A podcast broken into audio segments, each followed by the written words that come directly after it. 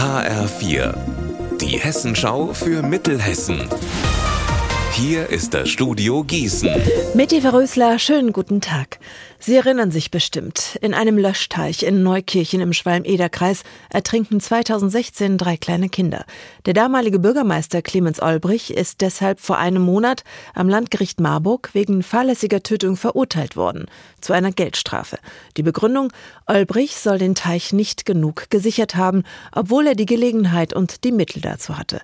Jetzt hat Olbrich gegen die Verurteilung Revision eingelegt. Auch die Staatsanwaltschaft geht gegen das Urteil vor. Marc Klug Weswegen geht der Berufungsprozess denn jetzt in die nächste Instanz? Weil beide Seiten unzufrieden mit der Strafe sind. Olbrich hatte eine Geldstrafe von 180 Tagessätzen zu je 80 Euro bekommen.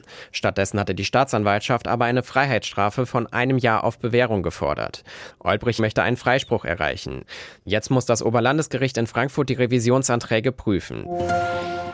Organspender sind Lebensretter. Das ist die Botschaft, die eine neue Fotoausstellung in Gießen aussenden will.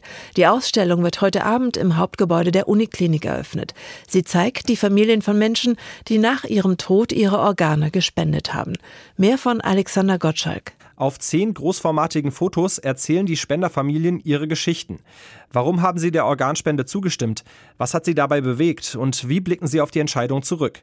Besuchen kann man die Ausstellung bis Anfang Juni. Einzige Voraussetzung, FFP2-Maske tragen.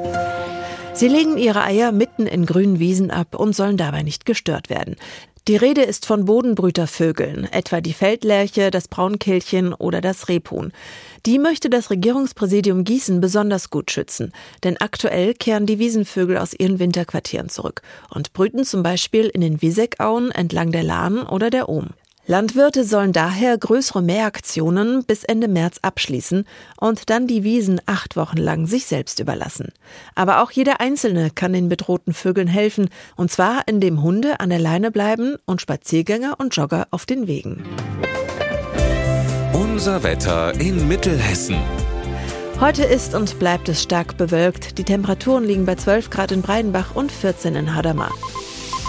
Morgen wird es ganz ähnlich wie heute, nur etwas sonniger. Ihr Wetter und alles, was bei Ihnen passiert, zuverlässig in der Hessenschau für Ihre Region und auf hessenschau.de.